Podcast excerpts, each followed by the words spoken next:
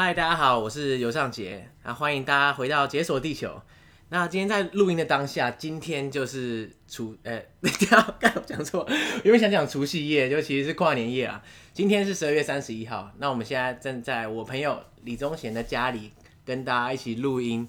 那阿贤，你跟大家 say hi 一下。Hello，解锁地球的听众们，大家好，我是阿贤。对，那我跟阿贤的认识啊，其实是在最开最早应该是在大一啊，甚至还没有在大上大学的时候，我们在那个暑假迎新宿营。哦，对，就认识，对对，然后一直到现在已经反正很多年，我我不想计算给大家听，可是其实认识很久的老朋友这样。那不过呢，阿贤在大学毕业之后啊，就开始四处漂流，所以其实我我真正可以见到阿贤的时间是非常少，大概好几年见一次。对，那所以呢，今天想要请阿贤来跟大家分享他非常奇特的经历，就是我先跟他自我介绍一下好了。嗯，我从大学毕业之后呢，我就先到了。法国去交换学生一年，对，然后我接着去了伊朗、印度，还有法属波利尼西亚去旅行，还有做呃纪录片拍摄。那接着呢，我又到了洪都拉斯去当外交替代一年，然后我又到了欧洲去留学两年。那辗转下来，我到了呃，我之前一个工作是在刚果民主共和国金夏沙去做，就是关于国际发展，待会待会跟大家介绍的工作。那现在我。现在我是在伊索比亚担任一个国际组织的顾问，这样子。对，大家听众听到现在应该是觉得，哇，天哪，这些地方任何一个其实大部分人都不见得有听过，而且更不用说去过。对，我觉得阿贤的经历是非常非常特别，特别是他在非洲这边，其实去去过了非常非常多的国家，而且待了很长一段时间。所以啊，等下音乐过后，我们就请阿贤来跟大家分享他在伊索比亚还有非洲的旅行、生活等等的经验。好。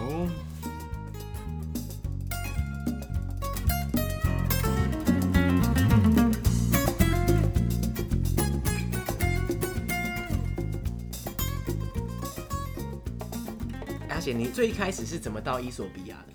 哦，就其实如果要问我的话，其实我也不知道为什么我会到伊索比亚。你是身不由己，是不是？对，就是其实也不是，也不是我自己想选去伊索比亚的，而是就是伊索比亚最后我觉得他选择了我。那时候我刚从刚果民主共和国结束我的实习的时候，其实我也不知道我何去何从，也是有很多选择这样。然后我想说，没关系呢。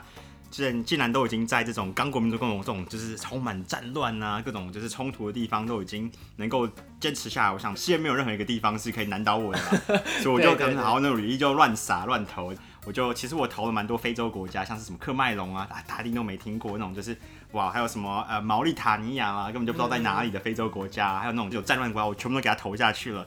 那最后呢，经过了不同的面试之后呢，最后伊索比亚的老板说，哎、欸。阿贤，你要不要来伊索比亚？说，嗯，之前去伊索比亚，其实有去玩过，然后觉得，哎、这个国家好像其实还蛮人人还不错，然后东西也不错，气候也不错，然后有很多热带水果，就去看看好啦。哎、所以这样听起来的话，你当初是全部投非洲国家的工作机会？其实也没有，我有试看说什么菲律宾什么，可是我看那菲律宾那些要求都不太符合我这样子，然后我想说那就非洲没关系，打死就还是就是给他试试看。虽然说在光果的时候好像也是说，哎、非洲热带国家其实挑战也蛮大的，可是就觉得哎，管他的，反正人生经验就体验看看啦，就冲了。哎、这样说起来，你在去伊索比亚工作前，你其实已经去伊索比亚玩过。对，我其实七年前就已经去过伊索比亚，所以我已经是老伊索比亚了。然后现在又来这样子。对，就又来一次这样。哎、欸，所以等于说你当初对伊索比亚的印象就还不错，所以你才会觉得可以再挑战一次这样。对，就觉得哎，伊索比亚好像还算蛮有旅游看头，待会再跟大家介绍。那这样的话，你的工作内容是什么？就我的工作内容其实跟大家一样，就其实它只是一个算是国际公务员。那国际公务员就跟公务员其实没有什么太大差别，写报告啦，你各种就是文书作业啦，你可以就是把公务员的工作搬到国外去做，那又要跟就是德国政府还有伊索比亚政府彼此间沟通这样子。所以你服务的这个单位，它是算是隶属，算是一个国际组织这样吗？对，这其实我的组织全名它是很长，Deutsche Gesellschaft für Internationale Zusammenarbeit，大家没有，大家记不起来没有关系，给大家一个最比较简单的说法，GIZ，它就是一个 GIZ，它就是呃德国的一个就是专门嗯、呃、对呃对外，比如说像是呃非洲啦、东南亚啦各种各个国家进行国际合作的一个单位。那我就在这个单位底下的伊索比亚里的一个酪梨还有芝麻的价值链计划里面工作。所以说这个单位它是隶属于德国，等于说这个单位把你外派到伊索比亚这种感觉。对，它就是等于是它总部其实是在德国，它是一个德国人的组织。我在里面其实就是一个亚洲人跟德国人参一咖这样子，然后我就被 他们丢到伊索比亚去这样子。天哪，这个机会应该是很少，对不对？就是你的同事们之间有其他非本国人吗？或是亚裔的人？对，其实基本上在整个组织里面，如果要讲在非洲的话，华人面孔几乎就只有我一个人。自称说我是加入 GIC 在伊索比亚工作的唯一一个台湾人，这样子。就你是台湾在 GIC 的代表，这样子。对，没有啊，没有啊。对，那你在那边工作多久了？就现在已经一年了，满、哦、一年了。所以你在伊索比亚已经工作一年，这样。对。那这样的话，哎、欸，你你待的城市是哪一个？就我待的城市，它其实名字有点很好玩，叫阿迪斯阿贝巴。它不是阿迪达斯，是阿迪斯阿贝巴。我它就是伊索比亚的首都。我第一次看到的时候，我真的不知道怎么念呢。它它的它的原文它怎么念啊？原文就是就是阿迪萨巴巴，它其实就是阿迪斯，其实是新的意思。那阿巴巴是呃花的意思，所以它就是叫做一个新的花的意思。为什么它的首都叫新的花？其实我也不知道，就可能 问当地人会比较清楚哦。对，但哎、欸，那说到这个，它。像伊索比亚，他们都用什么语言啊？就伊索比亚，他们讲的是叫做 Amharic，它其实是一种闪族语语言。那闪族语言，它其实就是当初大家如果在看当地的历史的时候，嗯，当初在小亚细亚还有呃以色列这一带，他们最后慢慢细分出三种语言。那闪族是其中一种，那闪族又语系又包括像是索马利语啊、阿拉伯语啊，以及就是伊索比亚的那个 Amharic，全部都是属于闪族语系。哦，所以说它跟阿拉伯语也算是同源。对，没错。难怪我在看它的，譬如说它的一些文字的时候，我是觉得跟阿拉伯有一点点像，可是又没有这么像，这样。就它大概有百分之十跟阿拉伯语是可以互通的。就跟大家举一个例好了，比如说在阿拉伯语的四是阿拉巴。那阿尔巴在伊索比亚的的语言里面，它就是四十的意思。所以其实你如果懂一点阿拉伯文数字的话，你也可以在伊索比亚跟别人沟通。不是啊，这可是这这没有用啊！你你你把四听成四十，这样还能沟通？对啊，我也不知道为什么他们会有这样的差别。不过就基本上，如果你已经学会阿拉伯语的一些数字的话，你可以在伊索比亚，你还是可以做一点点调整。那你就把它就是多加一个零就好了之类的，或许还是可以了解的吧。哎、欸，那你觉得像就以台湾人来说啊，像我们只会讲中文或是英文。那这样来学伊索比亚的当地语言的话，你觉得很容易吗？当然是一窍不通啊！学这个语言的时候，你一定要重新学才行。就你不能用中文或者英文的思维去学，这样。对，不行，你一定要用一个特殊新语言的语系方式去学，这样子。可是如果你本来就有阿拉伯语基础的话，就可以。那你就是打打遍天下无敌手啊！你就直接 直接入门，就直接可以把它学成学学得很通这样子。哎、欸，可是那因为我知道，像很多国家，它特别是这种种族很多元的国家，它其实不是每个人都会一定会讲官方语言。那伊索比亚的话，它的情况是每个人都会讲。就其实伊索比亚的话，他们可能里面要讲就一大堆部落，一大堆就是各种不同的语系的。比如说像什么 Tigrania，你们绝对没有听过；什么 Somali，它索马利语也是一种语言。那在南部还有更像什么阿里啦，或者什么金卡这种各种不同的部落，部落也会讲他们的部落的语言。所以它所有语言这样天南地北的，所以其实嗯，大家其实如果用自己方言的话，彼此之间是很难去沟通。不过因为政府他们本身是由 Amhara，它是一个就是呃自自古以来统治伊索比亚的一个民族为主。那他们这个民族在执行自己的政治统治的时候，他把这个语言同时也散播到伊索比亚各境以内。所以基本上，假设你会了这个 Amhara 之后，你要在伊索比亚各地，你是可以讲这个语言就可以通的。哦，其实就跟很多现代国家形成的时候也差不多感觉，对不对？就一个 强势民族，然后他把自己的语言当成类似官方语言。对，然后把它散播到各个角落，这样子。对，没错。所以在这个国家，你讲他们的国家的那种就是国家语言，还是可以通的。哎，那我们现在看到的伊索比亚，它当初是，嗯，这个国家是怎么形成的？像非洲国家，大部分都是经过殖民时期嘛，然后最后再独立这样。伊索比亚它其实是有一个很长很长的历史，那就是我们把它拉到比较就近代来讲，说就是这种殖民时期的历史来讲的话，其实伊索比亚它是全非洲一个完全没有被殖民过的国家，它是唯一一个对。所以当时在就是二世纪大战的时候，伊索比亚他们也是被当成一个中立国。现在非洲联盟的总部会设在伊索比亚的阿迪萨贝巴的原因，就是因为伊索比亚它一直保持一个中立的姿态，但它也可以作为一个非洲各国之间的一个调停者。那伊索比亚它其实有曾经被意大利人短暂占领过五年这样子，那他也是说就是他们成为意大利人占领时期，而不是殖民，因为他们其实在跟意大利人当时。被他们占领的时候，他们其实一还是不断在打游击战。呃、那其实伊索比亚人他们就说，我们自己是全非洲最骁勇善战的民族。那当民族。一大让一大人打过来的时候，其实我们只是让城市让他们就是稍微居住一下。那实际上我们在山林之间还是把一大打落花流水。其实对自己打败意大利人就是没有被殖民过这段历史，他们是很自豪的。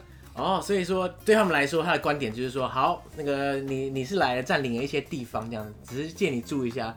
可是过几年之后，我把你打爆这样。对，就我们只是吸收一下你的外外来文化，比如说，哎、欸，你占领我们一下，你也顺便带来一些，就是比如说咖啡机啦。嗯焦糖玛奇朵啊，怎么做啦？或者说，哎、欸，披萨教我们怎么做一下。但是我们虽然喜欢吃意大利食物，可是我们永远都没有被意大利人占领过。我们只是哎、欸，让你尝试一下非洲人厉害，就让你让你的军队来观光一下。对对对对，没错，你打不进来，因为其实非伊索比亚它全境都是山脉。如果你们仔细看伊索比亚的话，其实。有很大一条西缅山脉，它其实是全非洲第二高的山山峰。那整个伊索比亚境内，事实上它是很难被军队有所突破。那伊伊索比亚他们又打擅长打山战，所以基本上就算你在平地，你能够占领一个城市，在山中里面，他们有千千万万的伊索比亚是打不死他们的。哦，而且伊索比亚的国土非常大，对不对？对，超级大。从北到南，如果你搭巴士的话，你如果从最最北的边境一直进到南部的部落，你最少要搭七十二个小时。然后从西到东，你最少也要搭四十八个小时。从苏丹边境搭到索马利边境，所以你如果把它国土面积加起来，可能要比意大利、德国还有法国和西班牙加起来面积还要大一四个国家这样。对意大利来说，这是永远不可能征服的一块地，这样。因为我知道很多人都会一直狂嘲笑意大利人打不赢伊索比亚。可是其实他是有他的苦衷。对，其实我觉得还是因为说，就是意大利人他们有点太慢，他可能就是意大利人都是有点就是那种意大利嘛，拉丁那种，就是慢慢来。他们等到他们打到那个非洲，然后占领的时候，发现其实只剩几块地，利比亚跟伊索比亚这样。其实这两块为什么还给你打？因为它太难打了嘛。对，意大利人自己太慢，自己来太慢，就剩下最难啃的给你啃。对啊，也啃不起来。对，那这样的话，你觉得在伊索比亚里面，你有感受到他们有？意大利人留下的那种文化足迹的感觉吗？有，其实基本上他们最喜欢吃什么？除了自己最喜欢的主食叫 injera 之外呢，他们很喜欢吃意大利料理，像是沙拉，还有是说意大利披萨啦、拉萨尼亚、千层面等等，都是全境你在伊索比亚每个地方都可以点到最美最好吃的意大利料理。那我大概跟你说，其实全世界最好吃的意大利料理，在意大利以外的地方就是伊索比亚。可是为什么意大利人只在那边待了五年而已？哦，其实我觉得这种东西还是说，就是伊索比亚人他们自己也喜欢吃意大利料理，所以变成说他们自己把它发扬光大，意大利就把它发扬光大，没错。那他们也跟意大利进口一堆就是那种意意式咖啡机，然后就把伊索比亚的咖啡豆结合意式咖啡那种香醇感觉，又新结合成一种就是新型的伊索比亚意大利咖啡跟美食文化，其实也是挺有趣的观光重点。对啊，因为其实伊索比亚自己产的咖啡豆就还不少。对，没错，耶加雪菲大家有听过吧？耶加雪菲就在我工作的地方，其实不太远的地方。哦，真的假的？真的假的？因为因为每次我们在听，就是在你知道咖啡厅点咖啡的时候，它都是一些就是你没听过的名字，然后你从来就不会联想到它可能在这个世界上可能真的有这个地方。其实大部分人对这个，我觉得对这个名词应该是完全抽离这样。对，耶加雪菲它其实英文名字叫做耶卡雪菲，它其实就是。在伊索比亚南部靠近豪瓦萨这个大城，它附近有一大片很很大的很大的一个就是咖啡山庄。那那边的咖啡园其实呃当地的咖啡都是有很伊索比亚很纯净天然的泉水去呃滋养滋润而成的，所以它那边的咖啡特别带有就是伊索比亚高原的香味这样。哦，所以在意大利人来之前，他们就有咖啡这种产业吗？还是？对，其实。就是咖啡，它一直以来都是伊索比亚的文化。当然，我们听过阿拉比卡，其实咖啡他们就是从阿拉伯啊、伊索比亚这一带来，它那一直以来都是当地人他们习以为惯的那种社交习俗。比如说在伊索比亚，你如果去当地喝咖啡的话，有一个很有名叫做咖啡仪式。就当你在喝咖啡的时候呢，就是呃，你跟当地的那种是路边摊点一杯咖啡，那他们会把从头到尾的咖啡仪式秀给你看。那咖啡是什么呢？就是他们会先把生豆。开始放在一个大铁盘上烧，那等它把它煮成就是熟肉，听到它两声啪啪之后，其实它有时候煮的很焦，有时候煮的很焦很难喝，不过没关系，他们就是要煮给你看。煮完之后呢，就是不管它好不好喝，焦不焦，他就把全部的咖啡豆全部把它打碎，打碎完之后，他就开始放到一杯伊索比亚的咖啡壶，特制的咖啡里面去煮，等到它啊、哦、味道煮出来了，那他就把它。倒给你喝，那他整套咖啡机有的时候会花到三十到四十分钟，那这也是伊索比亚人他们社交的一种习惯跟一种时间这样子。所以你去伊索比亚的咖啡厅点咖啡，然后你就可能会等三四十分钟，等他把这整套给完成这样。对，你就是看那个在煮咖啡的那个大妈或者是咖啡服务者，那他就会从头煮到尾，让你看，就是说，哎，这就是我现煮，不是现泡，现煮，然后现烧，然后现烘焙的咖啡给你喝这样子，就是变成一种表演的，对。对，没错。哎，那因为你刚刚前面有提到说，伊索比亚它的境内就是很多山嘛，对不对？嗯、那它整个整体的地形啊、气候那些是怎么样？就其实伊索比亚可以分成两大季节，就一大季节是雨季，另外一个是干季。那其实雨季的时候，它其实呃在伊索比亚其实全境内很多地方它是身处于高原地带，像阿迪萨贝巴，它的海拔高度大概是两千公尺，两千很高哎。对，所以它其实基本上在干季的时候，它是嗯出出大太阳，可是它平时的平常的温度大概在介于八度到二十二度之间，所以它的温日夜温差是相当大的。那入夜之后其实很冷，所以一定要盖棉被。可是白天的时候，事实上阳光普照还蛮还蛮温暖舒服的。然后在在雨季的时候呢，因为下雨的关系，所以它的气温又会再更低一点点。然后晚上最低的气温有时候会到五度等等，所以其实。在下雨的时候，其实有点像台湾冬天啦，就有点很冷啊，然后要穿大衣啊，就是并不是一个很好的季节。所以如果大家去伊索比亚观光的时候，一定要选在雨季刚过后，所有地方都是哇，瀑布也很多，山脉都是一片青青绿草这样子的时候，那大概是从嗯十月开始，一直到明年的四月，都是雨过后的干季这样子。哎、可是这样讲起来的话，不管是干季或是雨季，它的气温其实都蛮低的。哦，其实还好，就是其实是如果你是在大白天，在就是干季的时候，其实它加上太阳直照你身上那种体感温度，最高可以看高到大概二十八到二十二十五度，所以其实非常暖和的。那只是在晚上的时候，你必须要注重保暖，就可能你要盖被子睡觉这样之类的。那雨季的时候可能会小冷一点点，可是就就是可能白天温度也会到大概十七十八度，所以其实也是 OK 的吧。这样。对，我相信这个应该很颠覆大家的想象，因为。我相信大部分人对非洲不熟的话，一想到非洲就觉得哦很干、很热什么等等的。但其实，在伊索比亚像像有不同的地形的关系，所以它气候其实很多元。其实它并没有被赤道给划过去，所以其实它还是处于一种就是有点像介于热带以及副热带之间。呃，台湾也是处于这种就是副热带的一个一个就是纬度，所以其实上它的温度还是可以分成就是四季的这种感觉这样子。嗯嗯嗯。哎、欸，那阿贤，那我接下来想问一下，你在阿迪斯阿贝巴里面的生活到底是怎样？你可以描述一下吗？好啊，其实生活上就像刚才大家所说的，咖啡是一个社交的一个重要的工具，所以全伊索比亚，只要你走路五分钟之内距离，你一定可以找到一家咖啡店。所以没事的时候就找朋友去喝杯咖啡，那聊上一天啊，跟艺术别人多增进感情，这是一个很重要的一个。就是社交以及休闲这样子。哎、欸，等一下，那可是乡下的话也会这么多咖啡店吗？还是说只有大城市才有？全部都有。其实就是不管你到乡下任何地方，你只要要咖啡，他们一定会给你。所以基本上咖啡它就是全境里面，不管你到，就算你到局部地或者是到其他附近的国家，你都可以找得到伊索比亚咖啡。简直就是当地人的生活一部分这样。对，没错，他是每个人都是几乎是咖啡成瘾，或者说，哎，今天他可能就是叫你来，他不知道要找什么理由，说，哎，你要来我家喝咖啡，那我妈煮给你喝这样之类，那他们就是把别人邀请到他们家来，那他妈就会花个可能一个小时啊，去那个嗯煮咖啡豆啊，让煮给你喝这样子，让他们就是哎可以找朋友来就是家里玩这样之类的。哎，这样的话你在工作上会常常需要跟当地人打交道吗？哦，要啊，就其实我们大部分的时候都是跟当地人一起工作嘛，那。基本上当地人他们就是喜欢他们自己的这种传统的方式嘛，比如说他们就说，哎、你中午可以去吃饭，说哦好，好一起去吃，然后说要吃什么，他们说哦一定要吃 injera，哎、injera 到底什么东西呢？它其实就是伊索比亚他们当地的一种传统食物，他们把一个伊索比亚的谷物叫做 teff，把它就是磨成粉之后，再把它做成类似可丽饼那一种就是饼大饼，然后饼做完之后呢，他们再加搭配上自己的一些就是。呃，风味主食像是他们可能用豆类啦，或者说就是用不同的菠菜等等啊，组成各种各式各样不同的酱料与蔬菜这样，那他们就会在他们的 injera 在他们的饼上面放了，嗯，大概五六种不同的酱料。那你就是用跟印度人一样，你就用手把饼抓起来抓着吃。那这样就是他们当地的一个就是美食佳肴，也是他们就是一起用餐的时候一个常常去去吃的东西。所以这就是你们吃午餐、吃晚餐的那种基本款，对不对？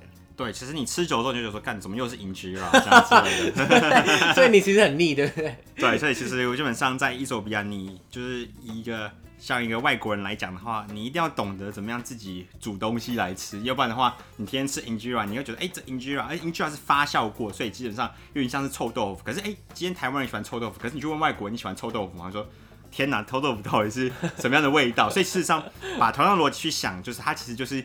我们外国人在吃 injera 就很像外国人在吃臭豆腐。大家一定要学会怎么样自己煮自己想要吃的东西啊，等等之类的。不然的话，你就只能每天吃 injera。对，没错。不过它其实还是有很多外外那个就是外国餐厅，因为其实伊索比亚它已经是一个很国际化的一个大都会了。他们境内很多印度人啊、德国人啊、美国人，现在事实上在阿迪萨贝巴，你想要什么国家料理，你都可以找得到。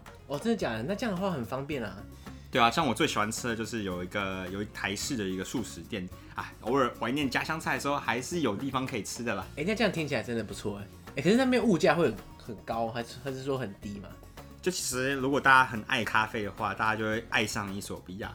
台湾如果你要到外面跟别人喝一杯咖啡，哇，一百五十就不见了啦。如果星巴克或什么各种咖啡店等之类的，你现在如果到伊索比亚去，你到全伊索比亚。高级的餐餐厅，你去喝一杯咖啡多少钱？台币三十块，有没有爽到？而且是伊索比亚耶加雪菲特调产地特调咖啡哦。而且就算你如果真的就是哎、欸、好，那我今天想要去一般那种就是中产阶级的咖啡店，一杯焦糖玛奇朵，大家猜多少钱？十二块钱。所以这个算是普通等级，十二块。对，这咖啡就是就对，就是好喝的咖啡。那。就你也可以去，比如说就是呃路边摊那种咖啡，它那种现煮四十分钟，现煮现泡现冲现烧的咖啡给你多少钱？五块钱，哇、啊！所以你在那边哇，你当大爷这样，就你你吃饭喝咖啡简直不用钱，超超爽！而且就是我第一次到办公室的时候，就是呃我到办公室他就说，哎、欸、你要不要喝衣索比亚咖啡？我说哦好啊。然后其实我已经准备他们端咖啡的时候，我准备要付账了，结果他们说不用，是免费给你这样子。所以基本上咖啡。在办公室都会免费提供给你，所以等于就是一个喝咖啡喝到爽的一个地方。可是如果你吃那些异国料理的话呢，会很贵吗？就其实伊索比亚来讲的话，以他们的物价而言的话，其实还是比台湾稍微再便宜个一半左右吧。嗯，就今天来讲，就是哎，好，我今天要怒吃一个，就是呃麻婆豆腐料理，然后台币多少钱？一百块而已。或者说我今天想要吃一个意大利的高级套餐，包含焗烤千层面，再加上一个大披萨，多少钱？台币三百。超级平价又超级好吃的意大利料理，嗯，所以它这样等级可能在台湾就是两倍价这种。对，然后如果你如果真的说，哎、欸，那我想要超级超级省的话，我想要吃 injera，然后你到路边摊想说，哎、欸，给我一个 injera 多少钱？他就说，哦，injera，然后再加上当地一个豆类的谷物，需要台币二十块就可以解决一餐了。所以真的要省的话，一餐二十。对，没错，二十，再加上一杯咖啡，二十五。看。所以你在那边生活应该是过很爽这样。对，就是有钱没地方花。所以你在那边的休闲娱乐是什么？休闲娱乐基本上就是，比如说有的时候会去附近跑跑步，因为其实伊索比亚人非常非常的爱跑步。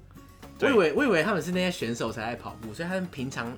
你知道路边的人都爱跑步？有啊，像我同事他们说，哎、欸，今天如果塞车怎么办？没关系，我跑步跑回家，这样就 不用塞车了。这样，所以他们的选手拿第一名其实不是开玩笑的，他们每天可能从小就跑步上班、跑步上学这样。对，我觉得他们在基因上基本上就是他们就是一个有一个跑马拉松的基因这样。所以一生下来不但先天有优势，后天还会特别训练这样子。对，没错没错。然后就其实我觉得伊索比亚它也蛮好玩，因为它都是山嘛，对不对？所以其实基本上山本身就很难跑。就我们也是在。伊索比亚的呃山丘生生活习惯了呢，所以我们也常常就是常会去山区跑步，那就会看到满山的伊索比亚人那边跑步，这样子也是一个奇观呢、欸。真的假的？因为我真的觉得很神奇啊！我我以为我以为啦，就是跑步是一个很中产阶级的行为，我自己心里这样想。那我对于就是伊索比亚人平常跑步当休闲活动来说，我觉得蛮让我意外的。对，我觉得也是因为说就是伊索比亚人他们也知道自己哎。欸就是我们的那个老大哥，他们都是，呃，就是 Haile Gabriel Selassie，他都是拿一直拿金牌，所以我们要保持衣索比亚人这种就是金牌血统。那、哦、每个人就说，哎、欸，我们要跑跑跑跑出金牌这样之类的。可是他只是一个普通人啊，他难道会跑去参加比赛吗？就就其实大家都有双腿嘛，那衣索比亚能够干嘛呢？就是最最最好的方法就是去跑步嘛，那就是跑步，不管在哪里都可以运动这样之类的，而且又可以不用。不用受到那个就是交通拥塞，因为其实基本上伊索比亚，嗯，常常就是在在那个路上，你塞车就会塞个一个多小时，所以有时候跑回家也比较快。所以它市区的交通怎么样？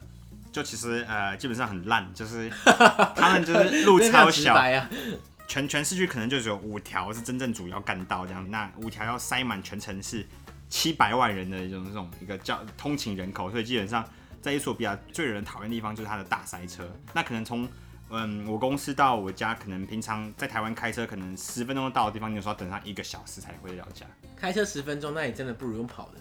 对，我也觉得。所以你在那边休闲就是跑步。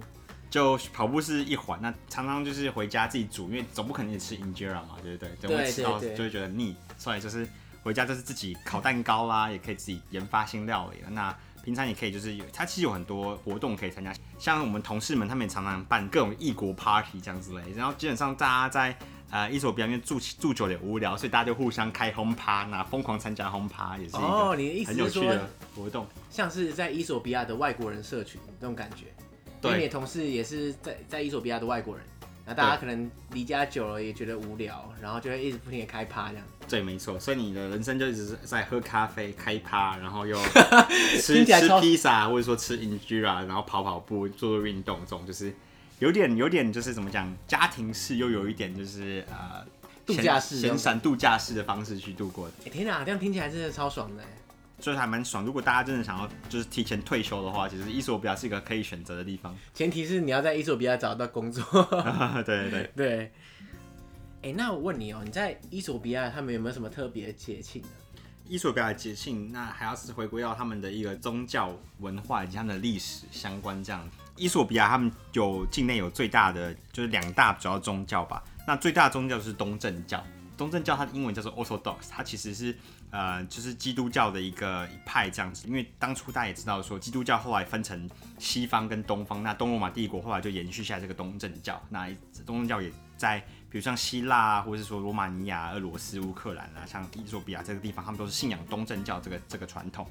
那东正教它本身又有自己的许多节庆，像伊索比亚他们的最大的就是节庆伊索比亚新年，它其实是。在每年的嗯九月的时候有伊索比亚新年，然后伊索比亚的年份是和一般我们所用西元年历是不一样的哦。哦，像今年我们现在要迈入二零二零年了嘛，对吧？那伊索比亚他们才刚庆祝完二零一二年的新年，欸，所以东正教伊索比亚东正教的新年以及他们的年历是和我们的是不太一样的。然后伊索比亚的时间也很特别，像我们现在几点？我们现在是，我们现在是才七点三十六。那如果我们问伊索比亚人说：“哎、欸，你们现在几点？”他们说是一点三十六。为什么呢？因为他们的每一天是从早上，是从六点开始。我们的凌晨等于他们的六点，我们的六点等于他们的是十二点这样子的。所以实际上，当他们在当地最大最常发生问题是，是跟衣索比亚聊天说：“哎、明天几点几点来上班？”说明天两点。我说：“天哪，你两点是凌晨两点还是下午两点？吗没有？两点，早上两点。”说。早上的哦，没有啦，国际时间是八点，要加六个小时。哎、欸，干，这我从来没听过这种哎、我从来没有听过哪个国家的时间或是这么特别。对，伊索比亚它真的是一个超怪的国家，它就是很喜欢就是耍特例。那它的所有的不管它的时间、它的食物、它的传统，还有什么，都跟其他非洲国家或者跟其他全世界国家。都很不一样，那大家也要特别注意。比如说今天你去搭巴士的时候，巴士常常会跟你说：“哎、欸，明天一点来给我集合。”说一点天哪，我不是要熬夜去吗？不要，你要早上七点过去才有巴士可以搭。哎、欸，可是它这个立法，它是依照哪一个啊？哪个逻辑啊？我的意思是说，有跟它相近的国家这样子吗？还是？就你说，你说像他的时间上吗？对啊，对啊，对啊，或者他的年份啊这些。哦，对，他们当然是用他们自己的传统年份。如果你是用就是他们当地自己的那种就是呃 Amharic 的语言去去看的话，其实你就看到说，哎、欸，他们不管是时间上都有用他们当地自己的年份以及语言这样子。哦，哇，天哪，那他所以他就算是他邻近的一些非洲国家也不会这样用。对，这其实就只有这个国家特别奇怪，所以有的时候常会发生这个问题这样子。还有伊索比亚他们。除了在九月的时候庆祝新年之外呢，他们的呃圣诞节跟别人庆祝时间不一样。他们圣诞节是在一月七号，就是所谓的就是东正教主显节，所以他们才会庆祝圣诞节。所以不是十二月二十五，是一月七号。所以是每个东正教国家都是这样吗？对对对，每个国家像俄罗斯啊、罗马尼亚、就是乌克兰，他们都是一模一样，都是有庆祝这个主显节当做他们的圣诞节。然后伊索比亚他们就是在呃新年过后的第十五天。有一个很重要的节庆叫做 m e s c a l 那 m e s c a l 它其实是快乐的意思。那它这在这天基本上全国的东正教信徒他们都会集中到阿迪萨贝巴的 m e s c a l 广场这里。然后大家呃手舞足蹈的，像一个嘉年华一样，大家彼此欢庆欢庆祝，然后来到这个地方，然后一起来烧这个很大的稻草，这样子。很大的稻草。对，它的大概可以高到比也没有到一零一那么高，但它就是 就是像是衣索比亚的一零一，然后就把整个稻草这样烧掉，然后就是一个有点像是火节这样庆祝，用灯光以及就是光明来庆祝他们新年雨季结束，然后春季要来临的这样子。所以他就把整个稻草堆成一个超级高的一。个塔，对，一个塔，然后把轰把它烧掉，对，然后大家就手舞足蹈，然后庆祝啊，然后就是唱歌，然后大家都身穿就是传统服饰啊，那有的人就是。吹喇叭啊什么之类，就像一个全国都要大要庆祝的一个超级大节庆 Mesquite 这样子。所以你也会参加？有有，我们那时候就是找到在 Mesquite Square 附近的一个咖啡厅，然后就我们就自己以为自己是 VIP，就是近距离做参加与拍摄这样子。那咖啡厅不会被挤爆啊？没有，因为其实我们有当地朋友在带我们，所以我们当地朋友就说：“哎、其他人是不是警卫帮我们挡一下？”哎、欸，那警卫就说：“哎、欸，那警卫就只有让我们进来之后，就把其他所有挡在外面。”哎，怎么那么好？有当地人带就是有特权。没错没错，就耍 特权这样子。对，然后讲完就是东正教之后，事实上他们伊索比亚境内还有第二大宗教，就是伊斯兰教，就是穆斯林。在伊索比亚境内，由于他们之前受到阿拉伯地区文化的影响，那其实阿拉伯他们传教也传到像是索马利。其实索马利人并不只有生活在索马利亚，在伊索比亚的东部，他们都是讲索马利语，他们也是索马利人。不管你在吉布提啊，或者厄立垂啊，其实你也可以找到很多索马利人。那索马利人大部分都是信仰伊斯兰教为主，所以当伊索比亚庆祝节庆的时候，穆斯林的斋戒月的庆祝也是相当重要的一个节庆，这样子。哦，所以说他们大部分的节庆都是跟着东正教或是穆斯林的节庆在走。对，没错。那剩下的话，当然还是说也是有说像伊索比亚他们自己的自己所庆祝的新年啦，或者说他们自己有自己的一些呃独立纪念日啊等等之类。那这些是跟他们国家的自己本身的。历史有关的。那除了这些国定假日之外呢，那东正教或伊斯兰教他们也有自己自己会庆祝，比如说东正教他们可能每三个月就有会有一次什么呃 Summit Shell 的一个就是庆祝活动，那他们就常常会每个假日啊白天他们大家都会聚集到呃教会里面去一起祈祷啊，然后一起吃东西这样子。哦，所以他就是等于说一个社群一个社群，他们可能自己就有自己的玩法这样子。对对对，没错没错。哦，那我问你哦，你在阿迪斯阿贝巴生活啊，你觉得？你觉得治安怎么样？就治安上，基本上它因为这个国家它是一个独裁呃专制的一个国家，那所以他们其实透过他们很强大的严刑峻法去管理他们的人民，所以在阿迪萨贝巴你会看到他们其实很警察几乎是随处可见，就 就是警察可能比就是路人还要多这样之类的，这是真警察真警察国家呀。对，所以他就是用警察大量管理人民，所以他的治安相对而言会比他的邻国像肯亚或者是说像。像像是坦桑尼亚还要好，就基本上，呃，像我们平常在街上走路啊，白天在街上走路，基本上都是没有太大问题的。那就是，呃，可能在晚上的时候要小心，因为其实就最近来，因为秘鲁边还是一个贫富差距很大的国家，嗯，比如说像有钱人，他们可能一个月他们可能薪水可以爆掉到十几万这样之类，可是可能大部分的民众他们一个月领的月薪是多少？一千块台币。你说一千块台币跟十几万台币的差距？对，所以他们就是贫富差距相当大，那这也是很多人他为什么想要做啊？因为他伊索比亚他们有很大失业的问题，那许多年轻人他们一旦大学毕业，或他们连大学都没念完就已经辍学，那基本上他们有很大量的失业人口，那失业人口那个除了他们可以做一些地下经济，要不然就是在抢钱，所以基本上呃，大家入夜之后，其实在伊索比亚还是要很小心，而且入夜的时候警察就没那么多了，所以其实要相当小心。那白天的时候，基本上嗯可能。在路上，就是你会有看到很多小朋友在跟你讨钱。那这些讨钱的小朋友，他们如果主动接近的时候，一定要特别小心。因为我曾经在七年前旅行伊索比亚的时候，就被一个卖口香糖的小孩偷抢劫。呃、那他怎么抢我的呢？小孩抢钱、啊，他就他就拿着一大盒的口香糖放在他的手上。这样子往我这边走过来，哎、欸，你要不要买？然后买什么东西？然后他就他就哎、欸、一直凑过来凑过来，然后口香糖撞我，然后你撞屁，然后他的另外一只手就把我抽 收伸进那个我的口袋里，把我手机给拿走。但你知道吗？因为我就是旅行经验很多，所以我的手机是有上铁链的。干你，所以他拿出来之后被我瞬间抓包，他就说：“哎、欸，你怎么手机还连在你的身上？”我说：“干我抓包你，你就把它就把它踢倒在地上。”所以基本上在伊索比亚。旅行铁链必备，然后要特别小心，特别要小心卖口香糖然后接近你的小孩。那那另外一个故事是说，就是我女朋友她也遇到一抢劫案，就是说，哎、欸，他们三个人一组。然后他们就是假装在推销你一个就是杂志，可是他们杂志连杂志都拿反了，他可能连就是图片都不知道，说自己拿反了。说哎哎，你要不要买这个东西？说干这三小，你知道我在讲什么东西？那所以讲杂志的那个人从你左边进来，然后右边突然就有人抓住你的手，他干嘛抓住你的手？他会引引引起你的注意，这样。当你再回头看那个人为什么要抓你的时候，另外一个他就瞬间把你的那个衣服打开，因为我们其实都已经旅行过程中，我们有警觉性，说，哎，干你！其实他们在抓我抓我女朋友手那个瞬间，我的左勾拳已经先出去干爆那个人，然后我女朋友她也瞬间往她的另外一边一看，发现那个正在拿杂志那个人正在把他就是手机偷出来，这样，他就瞬间把他手机给抓回来，然后靠，你们反应太快了，然后我们就开始踹他们，所以基本上大家一定要特别小心，他们有很多伎俩是想要偷你，那就。其实我刚到伊索比亚的时候，我曾经被吐痰吐了两次。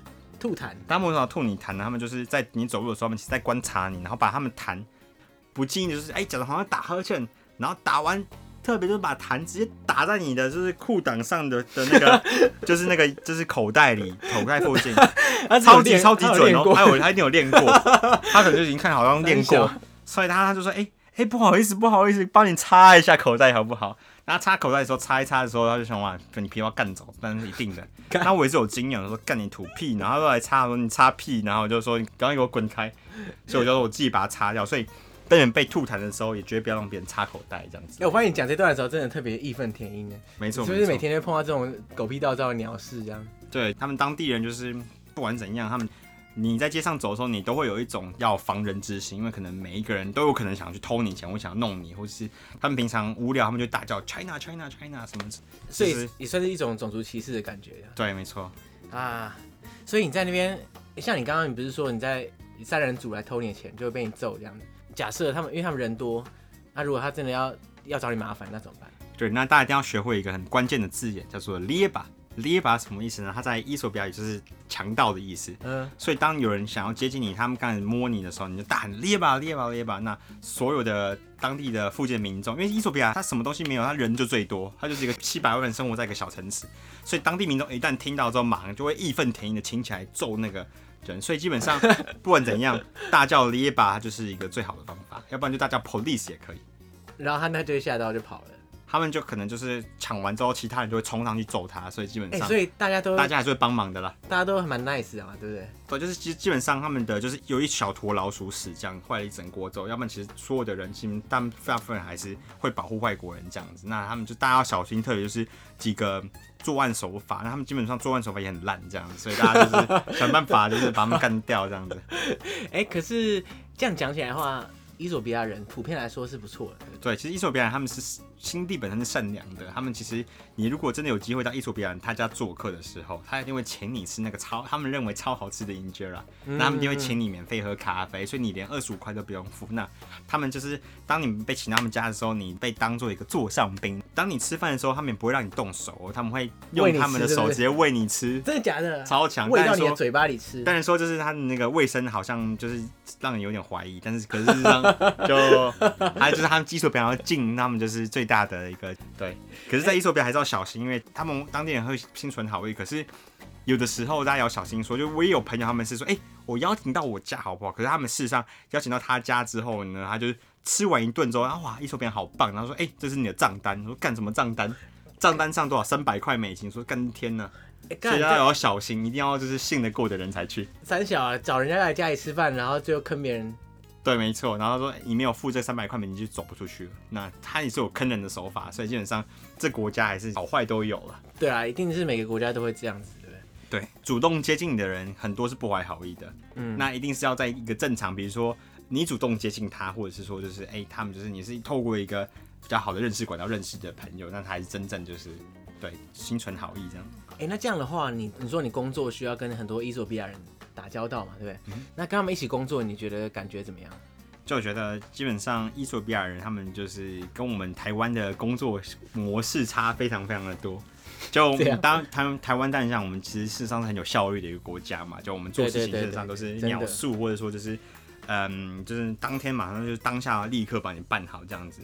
那伊索比亚人就是说，哎、欸，寄给他 email，他说，哎、欸，email 我没有看到，你什么时候寄给我的？或者说就是、欸、你交换人家说，哎、欸，这什么东西什么时候告诉我的？就是他们可以完全忘忘记你就是交办他们的事情这样子，然后所以你就要每天都去提醒他们，哎、欸，那那个你你那个某某某，你有就是哎、欸、那个好了没有？明天就再说说，哎、欸，你那个好了没有？就是你要一直要提醒他有没有，好像在教小朋友一样。不是他他他到底有没有在认真上班？他们就我觉得他们平时他们的文化就是这样子，好像哎。欸可能就是不管是乐天啊，或者说是散漫啊什么之类，所以很多时候就是你会觉得说，干、欸、这种东西需要我提醒个一百次吗？或者说就是虽然说你你上班时候都在喝咖啡嘛，都在聊天嘛，在干嘛？基本上我同事他们都是七点半来报道，但到九点之前他们都在吃早餐。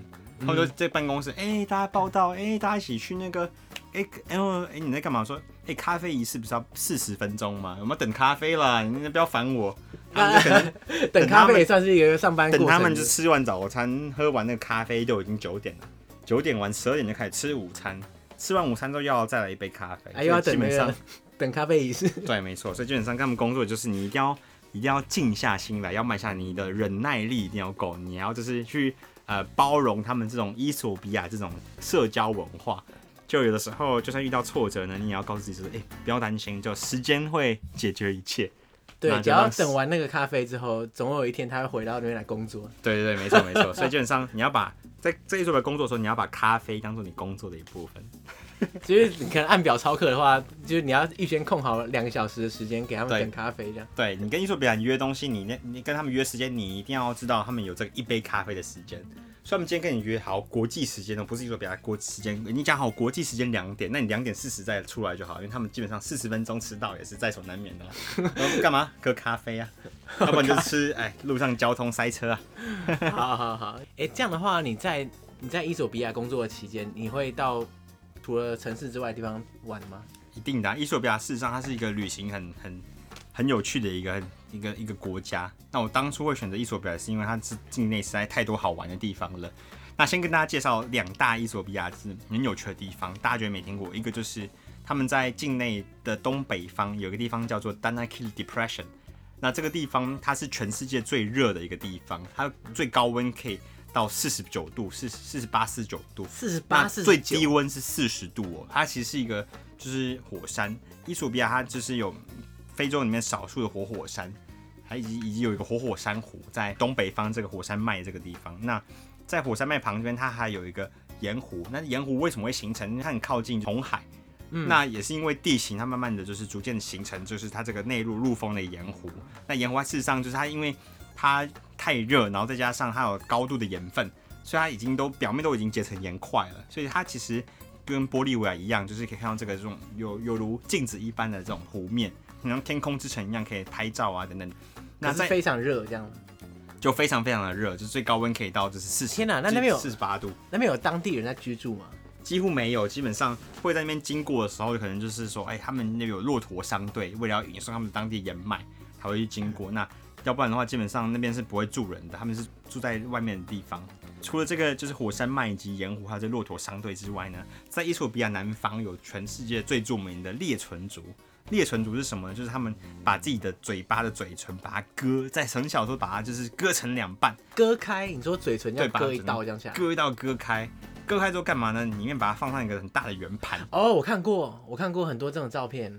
对，他就叫 Mursi，它叫做它叫做裂唇族。那这裂唇族他们从小他就不断把那圆盘慢慢放大，那它就是变成全世界一个最最奇特的民族这样子。所以他还会换圆盘啊。对，他因为把圆盘越换越大，他们觉得，哎、欸，女生怎么样才漂亮呢？圆环越大，你的嘴唇裂的越开越 漂亮。所以他等于说，你老像老阿妈的话，她圆盘一定最大。对，没错，这是超大圆盘这样。那除了这个之外，他们也有许多不同的部落啦，像是什么呃哈马哈马这个部落，它就是呃他们会成年女性，他们会把自己头发染成橘色的，然后成年的时候。当那个丈夫要娶她作为妻子的时候呢，他们会进行一个跳牛仪式。跳牛？对，那跳牛仪式就是说，就是呃，男性他们要娶妻啊，成年的时候他们会就是在牛上面跳，跳完之后呢，他们就代表他们已经成年了。那成年完之后就要打老婆，娶老婆的时候就要打老婆，三小就是要拿这个 三小，要拿这个这皮鞭去打老婆。他们说打的越用力，那个那个上背上那个那个神的痕迹越。越深就代表我越爱你老婆这样子。不是啊，这个这个仪式是我我这是什么道理啊？它就是一个就是一个部落传统下来展现战士那种勇猛，哎老婆到底爱战士爱多深那种，就是你越伤我越忍，我就爱你越深这种，就是习俗。干，真的好变态啊！哇，这些部落真的是很神秘的地方，也其实蛮推荐大家可以去探讨这种做古老神秘部落这样子。嗯、那除了这两个地方之外，还有什么地方？你就伊索比亚，事实上它是一个会让你觉得很惊讶的一个地方，就是它其实大家都说 Incredible Ethiopia，为什么呢？因为伊索比亚。它这个地方有很深很深的一种就是宗教信仰，所以基本上在各地都有就是这种传统那伊索比亚东正教的一些嗯老老的教堂啦，或者说一些就是呃古老的一些仪式啊等等。像在伊索比亚的就是嗯靠近北方的一个地方，有个很有名的石头教堂，叫它叫拉里贝拉。那这个石头教堂它不是呃它不是建造而成的，它是把它雕刻出来的。它是在地底上找到一块很大的石头，很大的一个石岩区。那它是往地下凿，凿出一个地下教堂，这样。所以大家可以看到说，就是这教堂是用一直凿一凿把它雕刻成一个就是很漂亮的石头教堂这样子。那好好的盖一个教堂有什么不好？一定要这样这么搞刚这样对，挖出来这样。对，他们就是鬼斧神工这样。所以他的教堂是在地下。对，就你要走进去，你要往下走。对，你要往下走才可以进到这个教堂里面。那它有一些很多，就是比如说像是，嗯，蓝色尼罗河瀑布啦，或者说西缅山脉，你可以去爬一爬啦。因为我一直很想去非洲旅行啊，我我自己是没去过啦，所以我一直在想说啊，如果要作为一个你知道一个开始的话，不知道从哪里开始会比较好。这样听起来，伊索比亚应该不错。对，没错，就其实伊索比亚它就是一个门户，因为它有一个很大的伊索比亚航空，所以不管怎样，你都可以就是从世界各地很多地方都可以飞得到伊索比亚。那它同时而言就是诶很有趣的一个国家，那物价也不太贵。它境内我自己觉得可以玩一个三十几天，所以其实把它当做一个起头也也也不差这样子。你觉得伊索比亚可以玩三十几天？觉得没问题，因为它的大家想嘛，你从北到南搭车就要搭三天了。哦，对了，不难了。可是它在点跟点之间的交通会很麻烦吗？就点跟点之间，如果你其实很有 今天很有耐心，然后你觉得哎、欸，我今天一定要搭巴士的话，那你可以疯狂的搭巴士。那你可能每天都要花个八个小时、十个小时里面搭巴士，那可能搭个九天你才会到南部这样子。因为它国家太大了。对，或者说你可以搭飞机，因为基本上伊索比亚航空在全世界都有飞机点。那当你订飞机的时候，你要注意说，如果你持有伊索比亚航空的国际段的机票的话，你在你在当地在买机票的时候，你就可以打五折哦。所以当你在买机票的时候，一定要用到这个五五折优惠。那基本上在各个景点之中，你都可以用搭飞机节省你的旅途时间。所以基本上，如果你的时间不够的话，那就尽量去搭飞机，然后一定要五折优惠这样子。哦，听起来越听越上火，真的是。哎、欸，我去的话，真的要住你家。对，没错，你可以来伊索比亚，然后搜寻阿显的钱就可以住我家。好。哎、欸，那因为现在时间也差不多了，我想说最后问你啊，因为你在伊索比亚工作这一段时间，像你过去的亲朋好友。应该都会听说你，你在现在开始在伊索比亚工作。那你觉得大家对伊索比亚有什么常见的误解，或是常见的一些错误想象，是你常听到的？嗯，大家可能会觉得伊索比亚可能像是什么，哎，贫穷啊，或什么就是哎饥荒啊，什么之类的东西，然后觉得哎，伊索比亚是没东西吃。可是事实上，这个东西它的的。呃，怎么讲？就大家可能看到媒体他在报道这个饥荒的时候，大家可能去看到只是它的一个冰山一角的一个一个东西，它可能真的是在说，哎、嗯欸，可能在嗯、呃、东边呢，可能因为还有因为伊索比亚跟厄立查之间的内战，那可能就是很多时候因为他们当地没有足够的粮食，因为干燥地带，所以当地人没有足够的食物。可是事实上，即便伊索比亚在饥荒的时候，它还是有出口牛肉。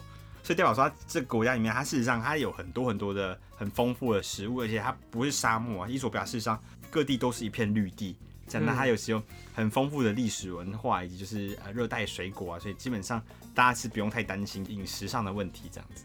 所以大部分人对于伊索比亚第一印象就是可能哇吃不饱啊，没东西吃这种感觉。对，如果大家是看到那种三十年前那种在媒体的报道的时候，可能会有这个第一印象。可是事实上，伊索比亚事实上它是。一个充斥各种就是呃高楼大厦的地方。其实我从七年前到伊索比亚的时候，它还是一片平地。那我七年后再回去看的时候，基本上它已经跟台北信义区差不多了。所以你是说阿迪斯阿贝巴的市区长得跟信义区差不多？对，它就是高楼大厦满满满布这样之类的。所以事实上它是一个很发达很发达的一个商业地方。哇，天哪，那真的是完全超过大家的想象，我觉得。